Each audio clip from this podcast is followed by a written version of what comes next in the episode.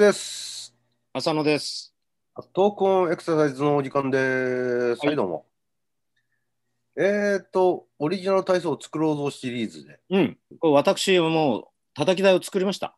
おうんさすが。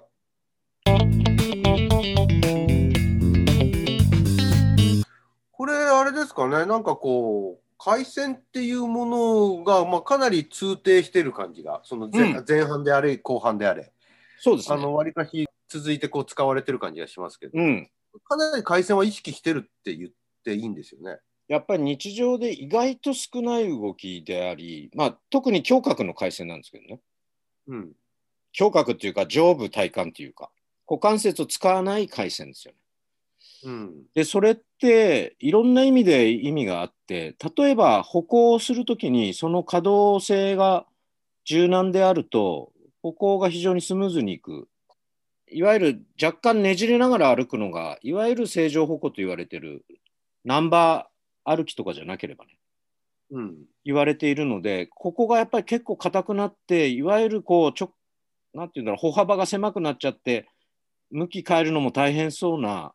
高齢者の方って結構いらっしゃると思うんですよね。こう、振り向き動作だとかね、あのーむ U ターンだとか、あるいはこうシートベルトをこう取る仕草だとかって、うん。こういったことって結構だんだん年とともに低下してきてるなっていう実感ありますよね。そう。その時結構首が痛くなったりするのは首が悪いんじゃなくて、うん。その下の胸郭の動きが悪いから首で無理やり補おうとして首が痛いんじゃないかなということがあるので、うん、この番組の中でもよく取り上げてきましたけども、そうですね。やっぱりあの、まあ、回線運動で一番大きいのは頸椎、首なんですけども、うん、その次に実は大きいのはその胸郭、胸椎、まあ、胸椎ですよね。うん、あ腰椎なんかよりも腰なんかよりもはるかに胸椎の方がまあ回線に適してはいるんですけどそもうですね。うんでもそこをもう逆に首だけでこうことを収めていこうとするとだんだんと使わなくなってくる傾向がありますよね。うん。まあ確かに回るのが一番大きいのは首で、その次が股関節で、胸郭は最後の方なんですが、実はそこが結構大事で、そのさっき言ったような歩行をススムーズにするためにも必要だし、これは下半身で筋力のことばっかり言われるけど、実は上半身が硬いがゆえに余計こう下肢に努力を強いられるっていう場合も出てくんじゃないかなっていう感じがしていて、うんやっぱりそこの可動域。で、もう一つはですね、胸郭の可動域は肋骨で構成されてますから、はい呼吸機能っていうんですかね。うん呼吸機能にも寄与する。やっぱりそこは硬いと、胸郭の動きが制限されれば、当然呼吸量も減っていくだろうなと。うんうん、そうすると、やっぱり持久系、有酸素系といっても、やっぱり不利益になってくるし、その辺の効用もあるかなと。そうですね。うん、あのーまあ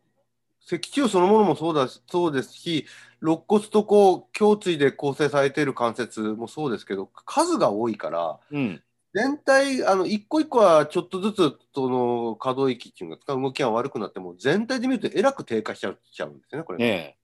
うん、だからこう結構その可動域自体が大きく阻害されやすい場所と言えるとも言えますよね胸郭胸椎っていうのは。そうなんですよね。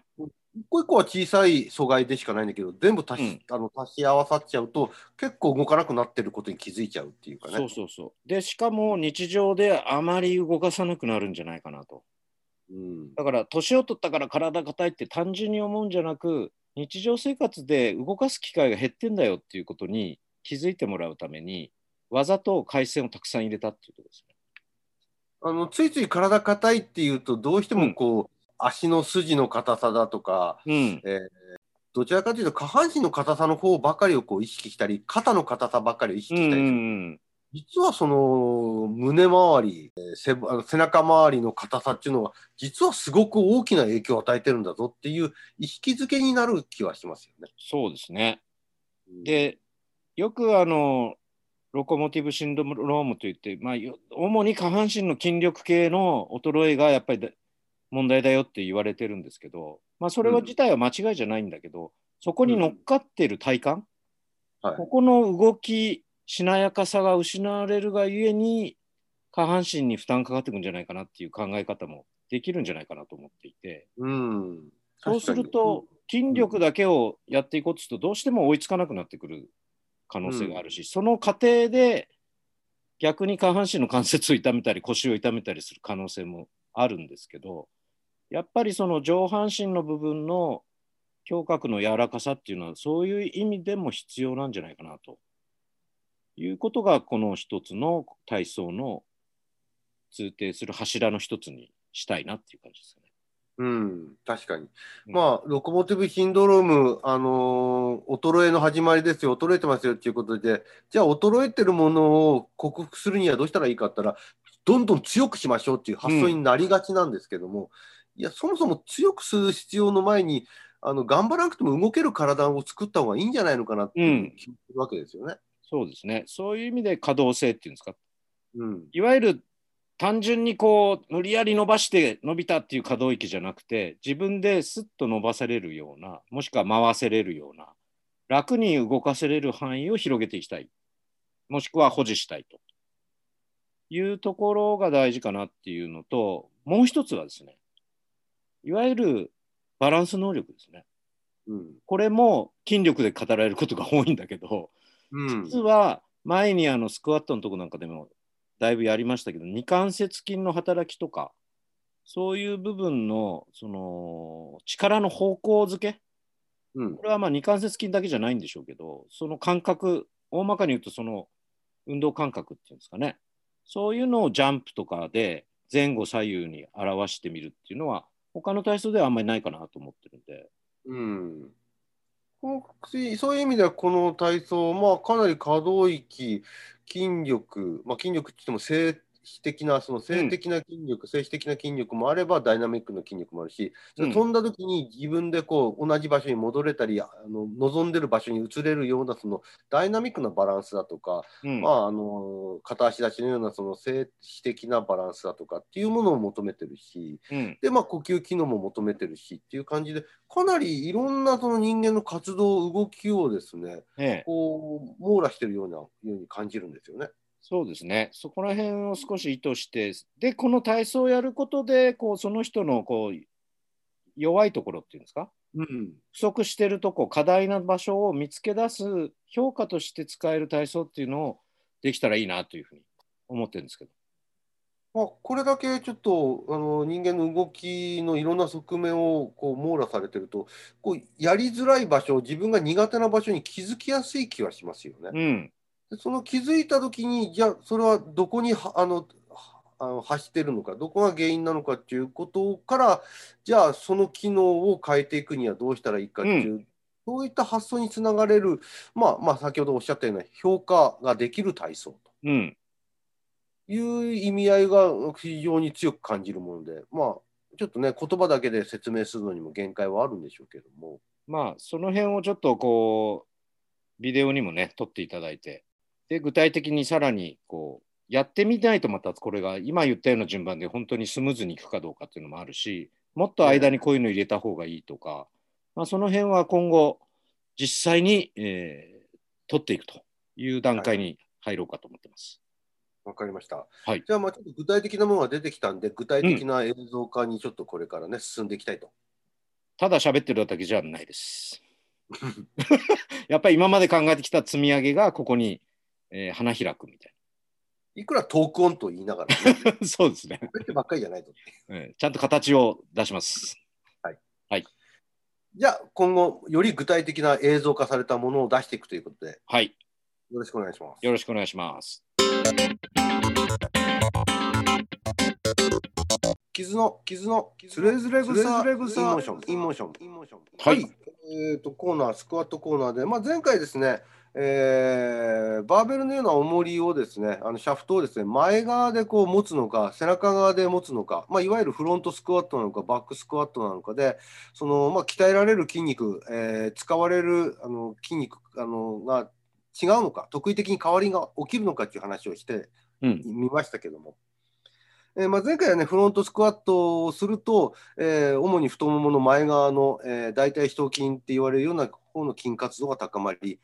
バックスクワット、背中側の方で重りを持つと、えー、あの大臀筋のような、あるいはハームストリングスっていうような股関節をこう伸ばす、えー、お尻側の筋肉が鍛えられるっていう話をしましたけども、まあ、そういったデータが出たっていう話をしましたが、今回はですね、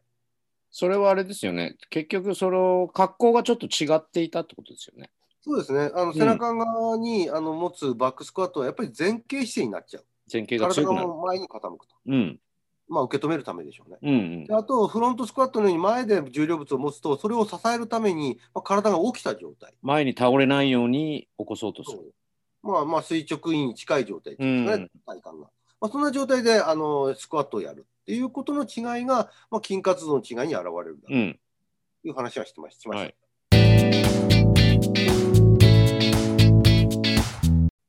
で今回はですね、いや、じゃあ本当にそうなのっていうようなことで、まあ、他の研究をちょっと紹介するんですけども、うん、タイトルで言うと、まあ、ちょっと英語で申し訳ないんですが、A Comparison of Gluteus Maximus, Biceps Femoris and Vastus Lateralis Electromyography Amplitude in the Parallel Full and Front Squat Variations in Resistance Trained 長いまあ、あの要するに今言ったあの、バックスクワットとフロントスクワットをですね、えーと、女性を対象、女性のそのトレーニングをやってる人を対象にですね、うん、まあ、筋活動を見てみましたというやつです。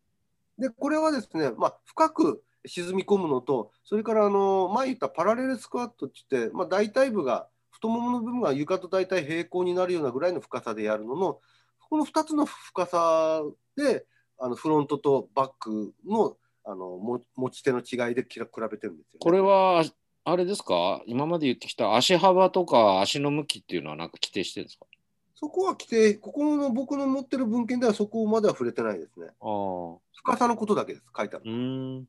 まあ、アブストラクトしか見てないんで、あの全文見てるわけじゃないんですから。